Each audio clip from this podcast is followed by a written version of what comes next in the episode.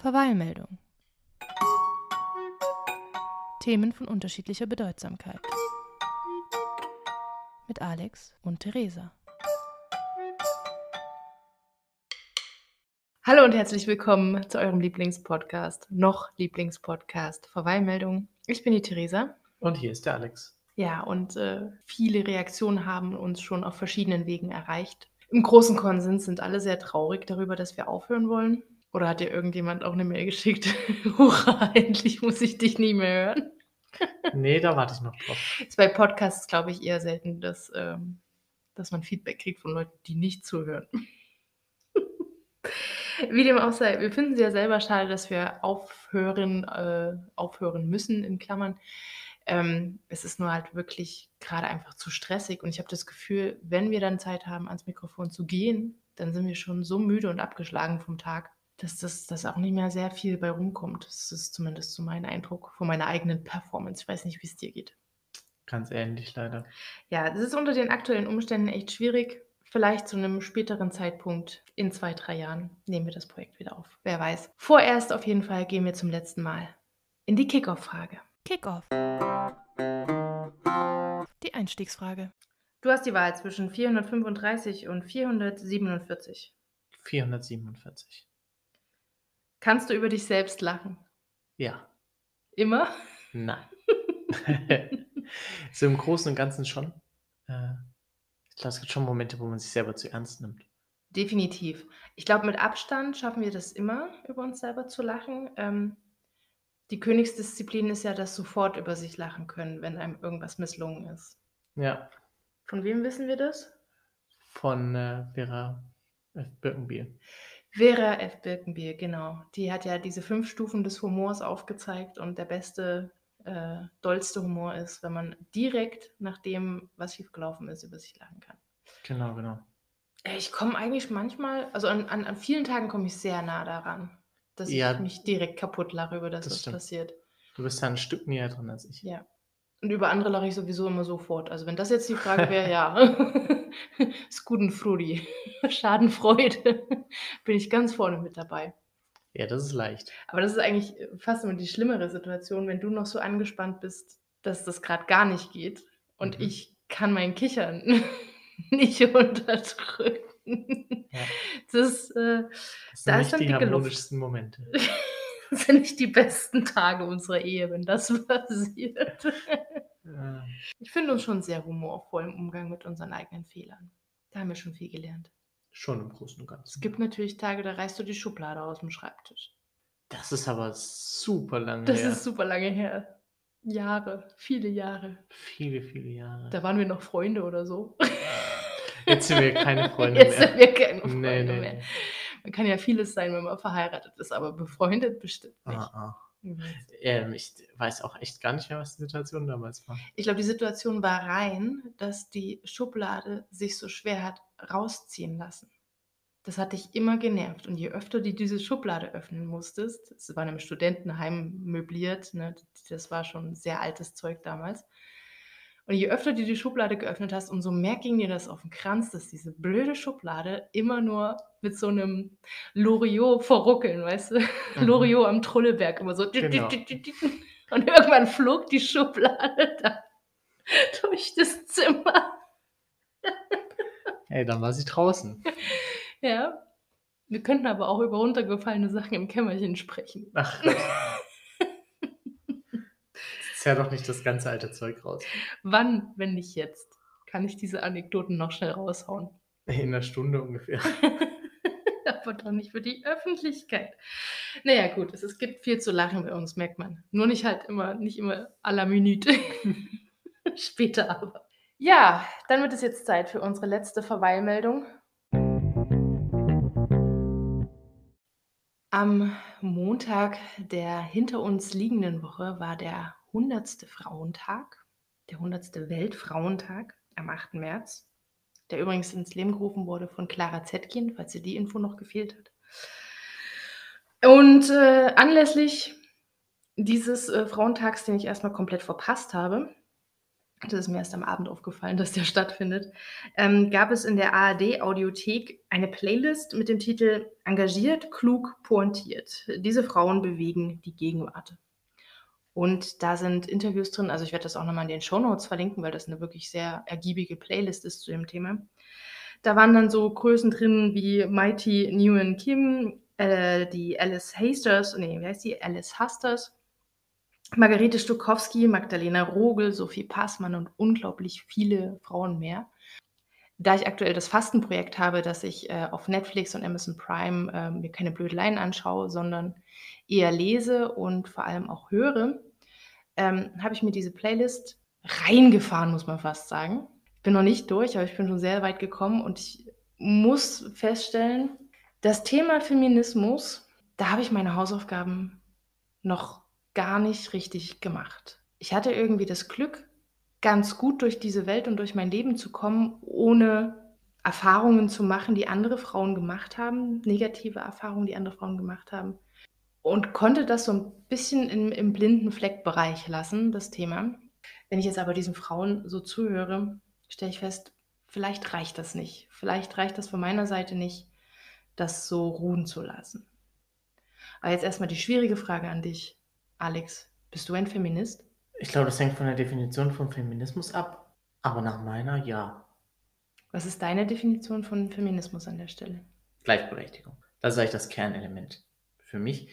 Ich habe mich auch lange Zeit mit diesem Begriff Feminismus rumgeschlagen, weil ich mir denke, nee, aber warum, warum lege ich verbal den Fokus auf eine Gruppe, wenn ich eigentlich möchte, dass der Fokus auf allen gleichmäßig liegt. Und, ne, das ist irgendwo gegenläufig und dann kam mir das nochmal unter im Kontext Black Lives Matter.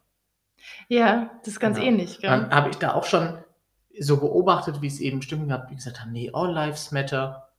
Und dann halt mitgekriegt, wie das stark kritisiert wurde. Und das war für mich erstmal schwierig nachzuvollziehen, wie das jetzt zusammenhängt und sich verhält, bis ich dann irgendwann halt für mich das Verständnis entwickelt hat, ja klar, All Lives Matter, das sollte aber klar sein. Der Fokus liegt jetzt auf Black Lives Matter, weil es offensichtlich da nicht klar ist. Das ist im Prinzip das, ja, dass äh, dieses, ähm, Konzentr die Konzentration auf eine Gruppe deswegen gewählt ist, weil da so viel im Argen liegt. Und das aber, wenn man sich eingehender damit befasst, das große Ganze gemeint ist. Das war mir lange Zeit auch nicht so klar. Ich hatte auch äh, lange Phasen jetzt in meinem Leben, wo ich gedacht habe, Feminismus, das, der Begriff trifft nicht ganz das, was ich denke. Ich bin für eine Gleichberechtigung für alle. Ich sehe auch, dass Männer äh, in einigen Bereichen äh, benachteiligt werden oder ähm, in gesellschaftlichen Zwängen stecken, aus denen sie da nicht raus können oder nicht rausgelassen werden. Und habe erstmal gedacht, nee, Feminist bin ich nicht.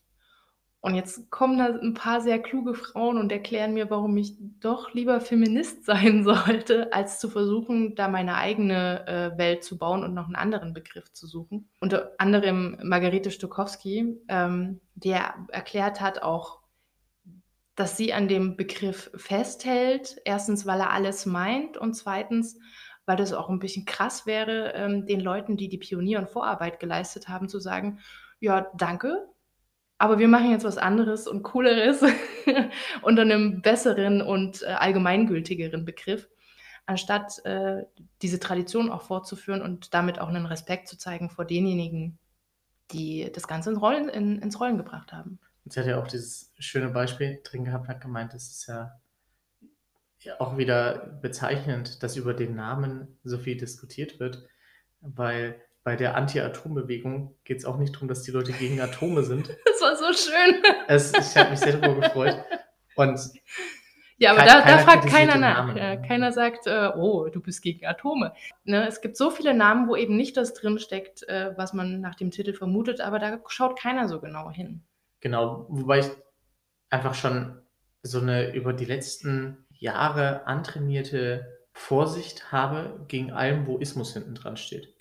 Das tatsächlich ist mir auch aufgefallen. Ismen sind schwierig. Allerdings ist auch so ein bisschen die Frage, ähm, also das, was man ja vermeiden möchte, sind die Extreme dadurch. Ja? Und im, überall, wo der Ismus drin steht, vermutet man ein Extrem. Aber eigentlich meint man ja die, die radikalisiert sind. Auf der Ebene wollen wir uns eigentlich nie bewegen und sollte vielleicht die Ismen wieder befreien von denjenigen, die in die radikale Ecke gegangen sind damit. Genau, das ist halt auch so ein Medienthema. Natürlich sind die Extreme das, worüber berichtet wird. Ja. Das ist das, was uns interessiert Genau. als, als Zuhörer. Und damit ist natürlich, sehen wir nur die extremen Ausprägungen so in unserer Alltagswahrnehmung.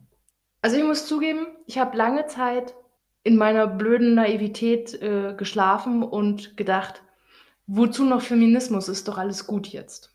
Hat es viele Jahre gegeben, so ne, in, in meiner Jugend bis zum, ähm, eigentlich äh, schäme ich da auch so ein bisschen, dass es schon so weit in mein Erwachsenenleben auch, äh, in mein Erwachsenenleben auch reinreicht. Wie lange ich gedacht habe, warum denn jetzt noch Feminismus? Und das auch abgetan habe als uncool und zickig ähm, und mir keine Gedanken wirklich weiter drüber gemacht habe, wie krass die Welt für viele Frauen noch ist.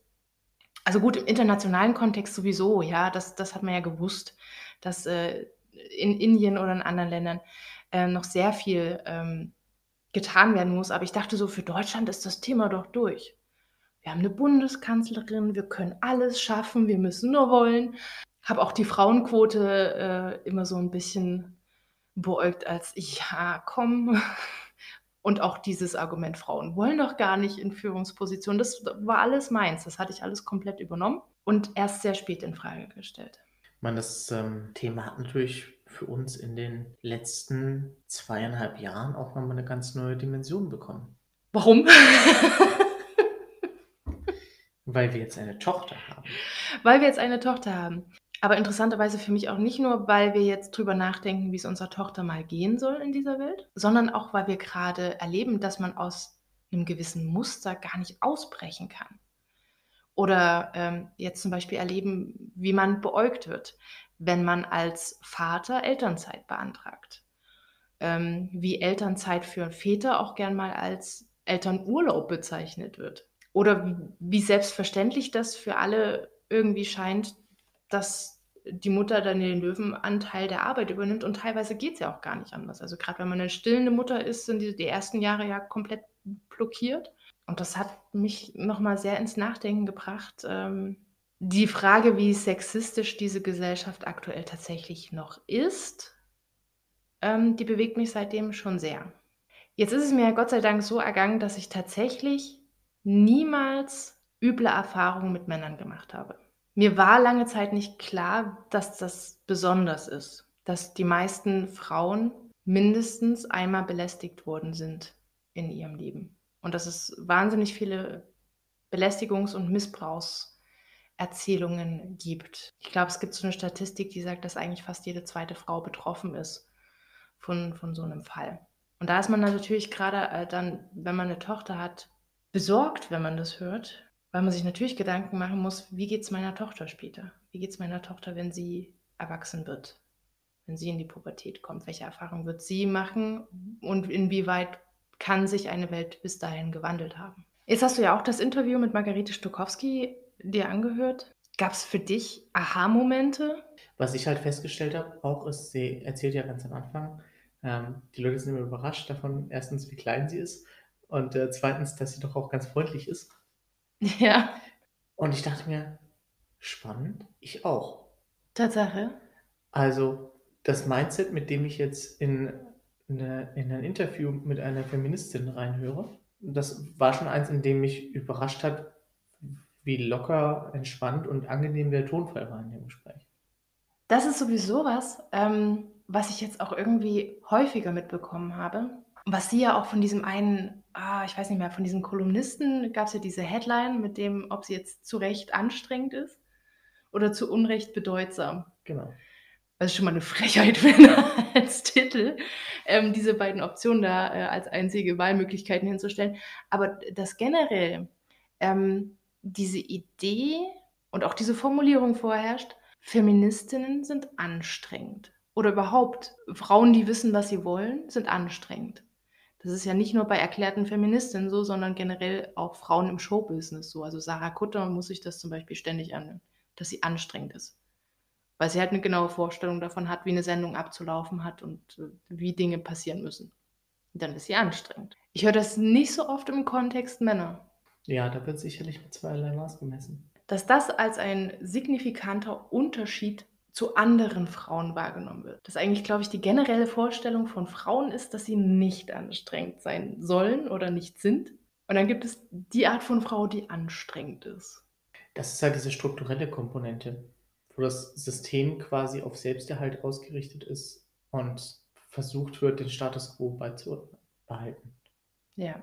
Das, und das, das macht es so schwierig, das Thema anzugehen, weil der Äußerung einer konkreten Person kann ich konkret begegnen oder der Handlung einer konkreten Person. Dieser systemischen Wahrnehmung davon, wie sind Frauen oder wie haben sie zu sein und wie sind Männer oder wie haben sie zu sein und wie ist das Verhältnis zwischen diesen Gruppen, das ist schwer anzufassen. Ja, weil man eigentlich nicht weiß, wo man ansetzen kann. Ja? Im Gespräch mit einem einzelnen Mann, im Gespräch mit dir, kann ich zu, ganz easy zu einem Konsens kommen. Ja? Aber wo, wo sitzt diese Gesamtwahrnehmung? Ja? Also die gesellschaftlichen Standards und die Klischees, die sitzen ja halt teilweise so fest, dass man es gar nicht merkt. Das ist ganz ähnlich eigentlich wie äh, bei, ähm, bei diesem unterschwelligen Rassismus, den wir alle irgendwie so nebenbei praktizieren, ohne gar nicht zu merken, dass das Rassismus ist. Genauso gibt es auch so Sexismus-Dinge, äh, die uns gar nicht richtig auffallen weil die irgendwie so kulturell mitgegeben werden. Alice Hastas sagt ja, wir werden eigentlich alle rassistisch äh, sozialisiert. Genauso ist es ja mit dem Sexismus. Du hast diese, dieses ominöse Konstrukt Gesellschaft, mhm. ähm, was dafür sorgt, dass die Personen, die in die Gesellschaft reinkommen, neu halt in dieses gleiche Muster wieder rein manövriert werden, in diese gleichen Denkmuster und Systeme. Ja. Und das dann eben auch immer wieder nächsten, der nächsten Generation mitgeben und der nächsten Generation mitgeben. Also es ist, wie gesagt, das System erhält sich selbst. Und dann denke ich mir, es gibt jetzt Leute, wie jetzt zum Beispiel Margrethe Stokowski, die eben schreibt, um darüber aufzuklären. Ja? Weil ja die Idee ist im Prinzip, man muss halt irgendwo in dieser Gesellschaft anfangen, das Stück für Stück den Leuten klarzumachen, dass sie da in einem, in einem falschen Denkmuster festhängen. Ja. Und irgendwo gibt es halt mal eine kritische Masse. Und irgendwann, wenn x Prozent der Bevölkerung es gecheckt haben, dann besteht eine Chance, dass die Gesellschaft als Ganzes das als neuen Standard übernimmt. Und die Kinder von in x Generationen wachsen schon ganz anders auf. Und es ist kein aktiver Prozess mehr nötig. Das ist ja auch, du hattest das, glaube ich, äh, auch schon mal im Kontext äh, Gendern in der Sprache erwähnt. Da hatten wir uns darüber unterhalten, dass ja diese, ähm, dieses Gender-Sternchen oder eben dieser Doppelpunkt, der jetzt steht, ähm, jetzt ne, wenn man den jetzt die ganze Zeit mitspricht, dann ist das aktuell für uns ganz seltsam und äh, anstrengend, um nochmal diese Vokabel zu bemühen. Da hast du aber gemeint, wahrscheinlich geht uns das jetzt so. Und in ein paar Jahren ist das ganz normal und die neue Generation wächst damit auf und kann sich überhaupt nicht vorstellen, was daran kompliziert sein sollte. Ja, momentan verstößt es gegen unsere Gewohnheit und gegen Gewohnheit verstoßen ist immer erstmal nervig. Und irgendwann ist es drin. Diese Komponente des Versuchs, die Gesellschaft von innen raus zu reformieren, sorgt ja für ein ganz spannendes Phänomen, nämlich dass eigentlich der Feminismus als Ziel hat, sich selbst überflüssig zu machen. Das stimmt. Oder zumindest sich in der jetzigen Form überflüssig zu machen, also ne, ja. sich, sich zu wandeln. Der möchte irgendwann spannend. kein Thema mehr sein, weil er drin ist, weil die Sachen, die geändert werden müssen, die sind dann irgendwann geändert. Und dann ist es im besten Fall nicht mehr nötig, Feminist zu sein, dann kann man wieder einfach nur sein. ich, ich finde, es ist ein bemerkenswertes Qualitätskriterium. Wir hatten eine Diskussion, er sagt, oh, irgendwie beim Schlafen, mir tut der Nacken weh. Mal überlegen, ob ich ein anderes Kissen nehme. Ja. So, und dann haben wir uns informiert und haben ein, zwei Quellen gefunden, die gesagt haben, probier mal ohne Kissen zu schlafen und haben, haben in dem Kontext diskutiert, das ist doch eine Quelle, der ich jetzt lieber mal als erstes glaube und das mal als erstes probiere, weil der will mir nichts verkaufen. Richtig. Da geht es nicht darum, mich irgendwo hinzu. Ne? Genau, der, der sagt auch nicht, lerne in meinem 30 Tage 30.000 Euro Kurs, wie man ohne Kissen schläft, genau. sondern der will einfach erstmal nur sagen, lass mal das Kissen weg, vielleicht geht es dann besser. Genau, so. Ja. Und das ist, also ne, von der, von der Agenda her vertrauenswürdig. Und jetzt schauen wir uns Feminismus an, der sich eben so verhält, dass er selber obsolet wird, wo ich auch sage, schau mal, das ist kein Selbstzweck. Vergleich das mal mit anderen Ismen. Nehmen jetzt mal bewusst, äh, bewusst plakativ Rassismus. So, Rassismus hat zum Ziel, dass es eine Trennung gibt, permanent, Dass in er der der Rassismus weiterhin genau, existiert. Der besteht dann für immer weiter. Das ist das Ziel. Für Genau. immer rassistisch. Das ist das Ziel des Rassismus, wohingegen das Ziel des Feminismus ist, sich selbst aufzulösen. Und das ist, ne, da will mir niemand was verkaufen. Das ist ein ehrliches Anliegen. So habe ich das noch nie betrachtet. Das ist natürlich echt, echt interessant, das unter diesem Aspekt anzuschauen. Ähm, also was ich auch sehr schön fand an dem Interview mit Margarete Stokowski ist, dass sie auch sehr umfassend darauf eingegangen ist, also was der Feminismus tatsächlich eigentlich auch für die Männer tut bzw. tun möchte. Und in dem Kontext hat sie auch erwähnt, ähm, was man auch so als Einzelperson tun kann. Ähm, dass man beispielsweise in der personaler Verantwortung mal nicht doof guckt, wenn ein Mann Elternzeit beantragt und keinen blöden Kommentar dazu macht, dass das ja Urlaub wäre. Ja, sondern einfach mal nur sagt, okay, von wann bis wann, ohne die Miene zu verziehen. Und das ist eben das, ähm, dass ja die Tatsache, dass Frauen bestimmte Eigenschaften zugeschrieben werden oder bestimmte Talente zugeschrieben werden, die ja in demselben Atemzug auch immer unzugänglich macht für die Männer. Der Mann kann in dieser Welt dann eben nicht Elternzeit nehmen, nicht derjenige sein, der sich um die Kinder kümmert, auch generell, hat stark zu sein, hat professionell und sachlich zu sein, darf keine Emotionen zeigen. Das ist auch was, was übrigens Magdalena Rogel äh, thematisiert hat. Die ist auch in der Playlist dabei. Vielleicht kannst du ein paar Worte zu der sagen, weil eigentlich bin ich ursprünglich über dich auf diesen Namen gestoßen. Magdalena Rogel. Mhm. Ähm, Magdalena Rogel ist, ich glaube, Head of Digital Channels für Microsoft Deutschland und fällt halt besonders auch auf durch ihre berufliche Qualifikation. Ist nämlich gelernte Kinderpflegerin und hat sich hochgearbeitet in die Position. Es ist also nicht äh, da direkt aus der Uni reingeplumpst, sondern er ist einen unkonventionellen Weg gegangen. Und die hat eben in ihrem Interview auch gemeint, äh, also die ist quasi zitiert worden, die hat das schon mal in einem Zeitungsinterview gesagt, dass sie es total okay findet, in der Arbeit auch zu weinen. Und gemeint, klar, es ist nicht okay, wenn du die ganze Zeit in deinem Büro sitzt und weinst. Ähm, aber wenn es mal emotional wird, äh, bei ihr, also sie hat da beschrieben, wie ein sehr geschätzter Mitarbeiter die Firma verlassen hat und sie dann einfach mal ein paar Tränchen verdrückt hat, ähm, dass das total okay ist, aber irgendwie den Frauen vorbehalten, wo ich mir vorstellen könnte, ähm, dass das durchaus auch befreiend wirken würde für Männer, wenn das auch für sie komplett okay wäre. Mal zu sagen, das rührt mich jetzt gerade an und jetzt zeige ich mal, welche Emotion auch immer, ohne dann äh, irgendwie als zu weich zu gelten oder irgendwas in der Richtung. Das ist halt so sozialisiert, Ja, das ist es ja. dieses Thema. Also so stark, dass man jetzt auch als Mann nicht da sitzt und sich denkt, ach, jetzt würde ich aber gern weinen und darf nicht. Es ist ja so sehr drin, dass du gar nicht auf den Gedanken kommst. Genau. Das wäre ein Moment, in dem man auch mal ein bisschen weinen könnte. Genau, genau. Also das ist, das ist so sehr in, das ist eben genau das Problem. Das ist so sehr systemisch, dass es unterhalb der Wahrnehmungsgrenze passiert. Weil du ja quasi auch schon als, als Junge, ja, große Jungs weinen nicht und so, ähm, bekommst du das ja eigentlich schon mit. Das heißt, der Zugang zu dem Bereich, zu dieser Emotion, der wird ja schon mal gedeckelt. Sodass du in so einem Moment, der anrührend sein könnte, gar nicht auf die Idee kommst, jetzt ist mir gerade so ein bisschen nach Weinen. Ja, da, da, allein schon dieser, dieser Moment kommt nicht zustande. Und ähm, also hat in, in diesem Kontext auch gemeint, es ist ein großer Fehler zu denken, in der Arbeit müsste immer alles so sachlich sein und Emotionen müsste so rausradiert werden aus, äh, aus dem Arbeitsumfeld, ähm, anstatt das gesund zu integrieren. Weil Emotionen und das Persönliche und das Menschliche spielen eine wichtige Rolle und sollten auch in der Arbeit nicht raus, rausgenommen werden, als dürfte es sie nicht geben.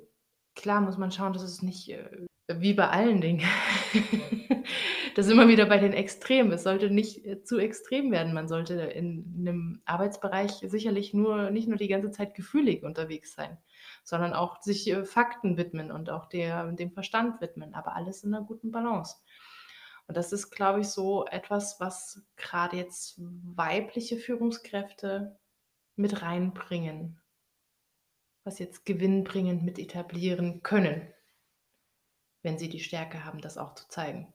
Es gibt ja auch viele Frauen in Führungspositionen, die meinen, die müssten sich anpassen und besonders männlich agieren. Genau, weil natürlich da auch der Fokus drauf ist. Also 'ne Frau in 'ner Führungsposition, wenn sich emotional zeigt, ist auch gleich Oh, Frauen.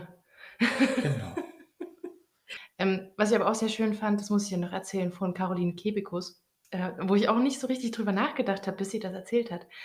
Ähm, dass man immer so der Meinung ist, der Kuchen, den sich die Frauen teilen müssen das ist jetzt, glaube ich, fast wörtlich zitiert von mir, der Kuchen, den sich die Frauen teilen müssen, ist 'n bisschen kleiner als der für die Männer.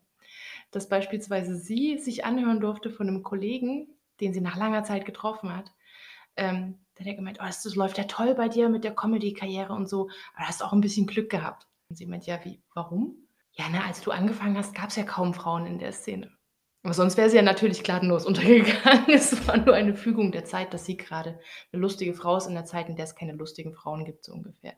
Und das genauso die Debatte, als mal kurz, äh, irgendwie die Ahnung über Deutschland schwebte, es könnte eine weibliche Bundespräsidentin geben, dass dann vielerorts zu hören war: „Ja, also jetzt 'ne Frau als Kanzlerin und dann noch 'ne Bundespräsidentin.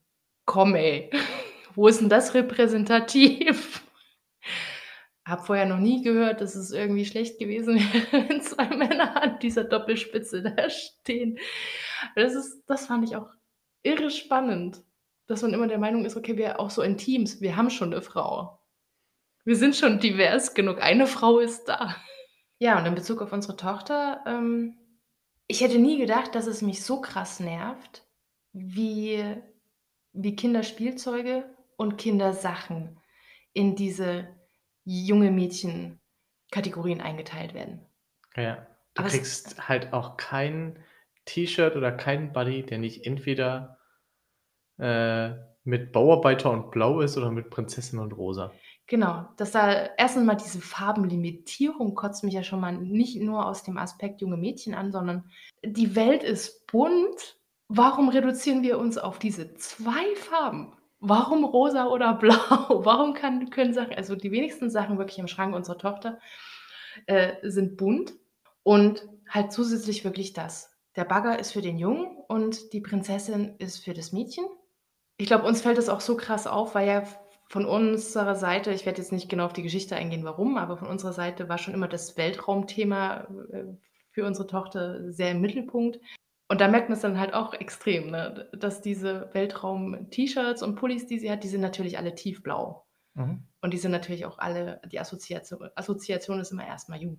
Wenn sie die anhat, ne, grade als sie noch kürzere Haare hatte, sah sie eben aus wie 'n Junge, sie das getragen hat.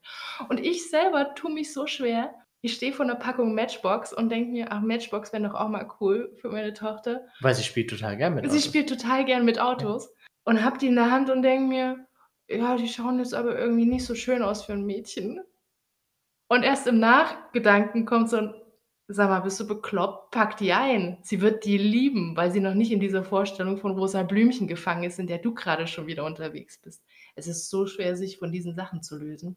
Selbst wenn man da, ähm, Bewusstsein für hat, es man muss irgendwie ständig sich das wieder zurückholen. Ja, wir versuchen's ja jetzt bei ihr wirklich möglichst, ähm, entspannt anzugehen und ihr halt einfach das zu holen, worauf sie Lust hat. Es ist aber das Risiko halt auch groß, finde ich, dass man übers Ziel hinausschießt.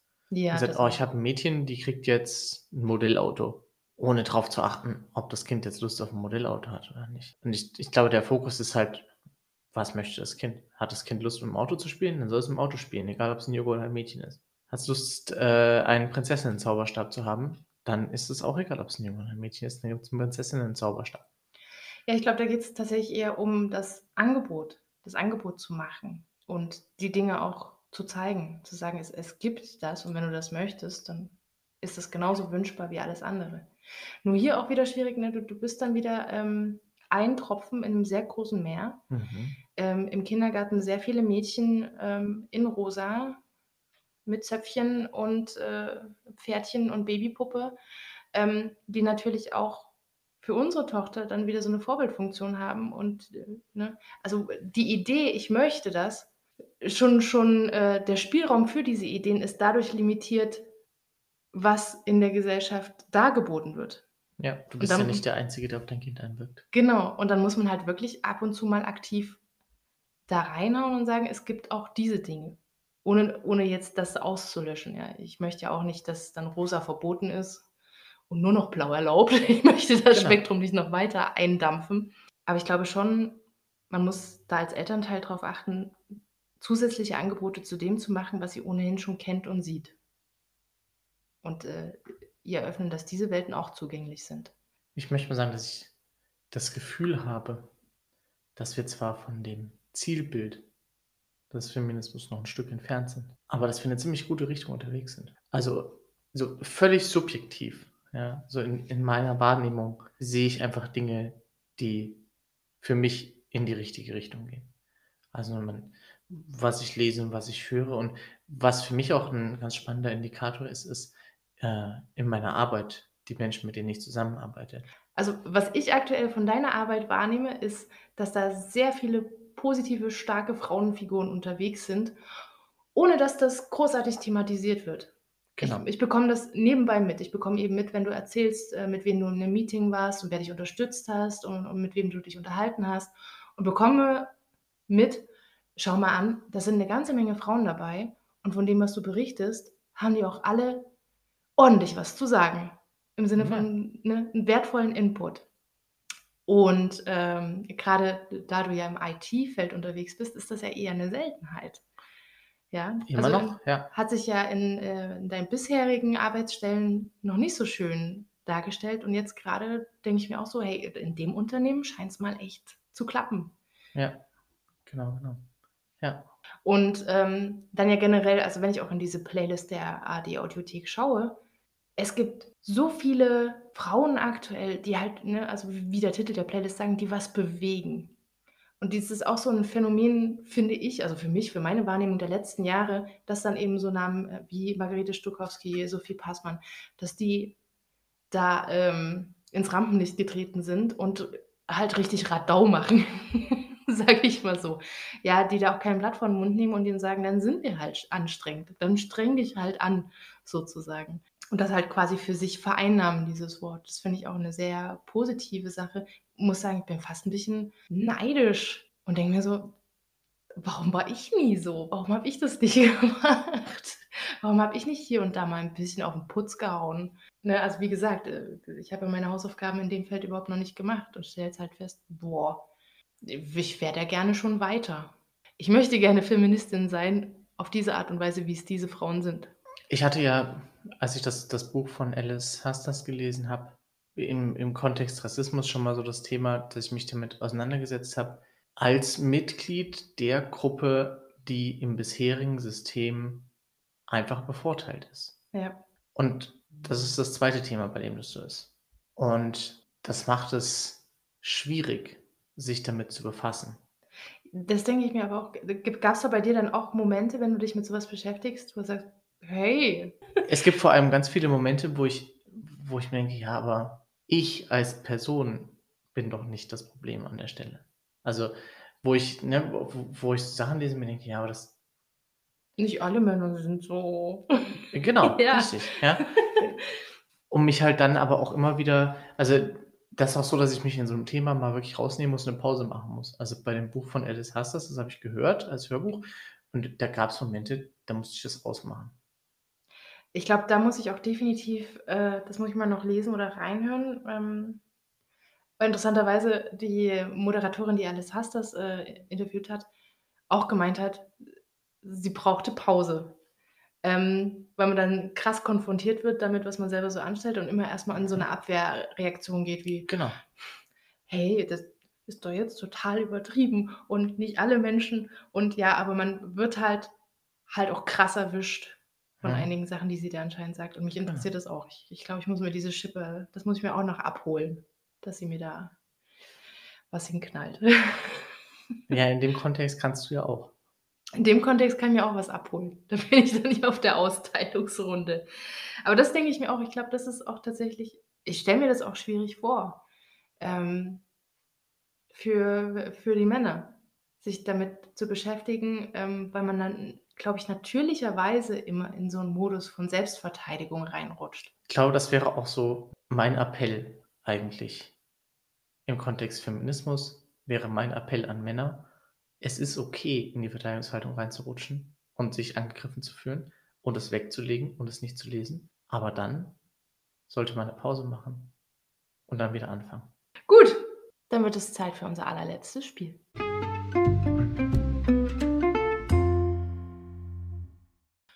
Für unser letztes Spiel habe ich mir überlegt, was eigentlich das Spiel war, das mir am meisten Spaß gemacht hat, beziehungsweise was ich eigentlich am coolsten fand, und das war unsere Gedichtepisode. Ja.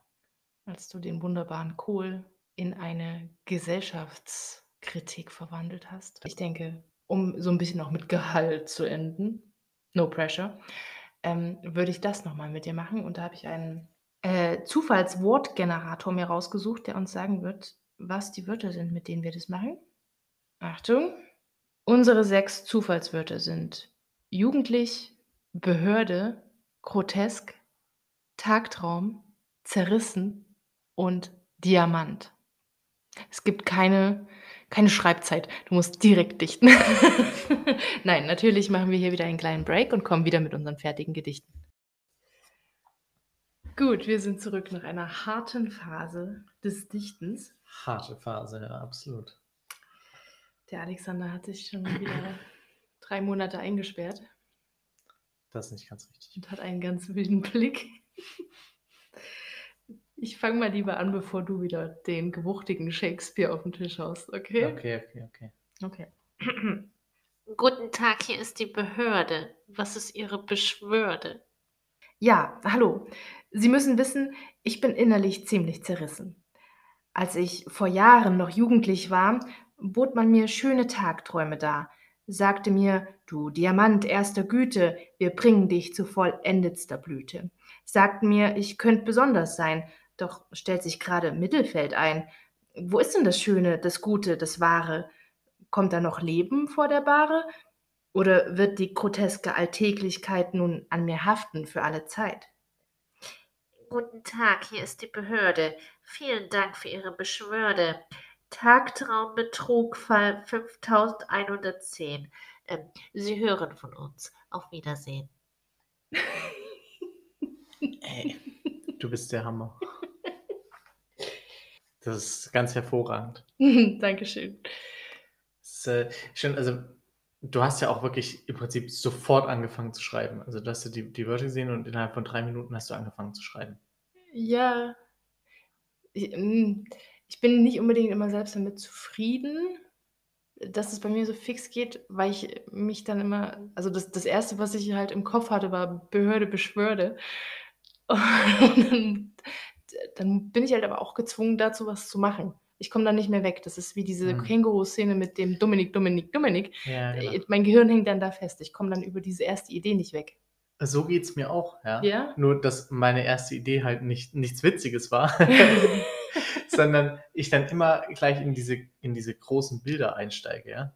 Das Oh, dann möchte ich mein jetzt mal dein großes Bild hören. Okay. Deinen Schreibmaschinentext, Also, ja. bist du bereit? Nein, aber mach trotzdem. Okay, it's it's terrible. Sagte er und war Goethe. Terrible, terrible. Ich bin Goethe und Windows 7 war meine Idee.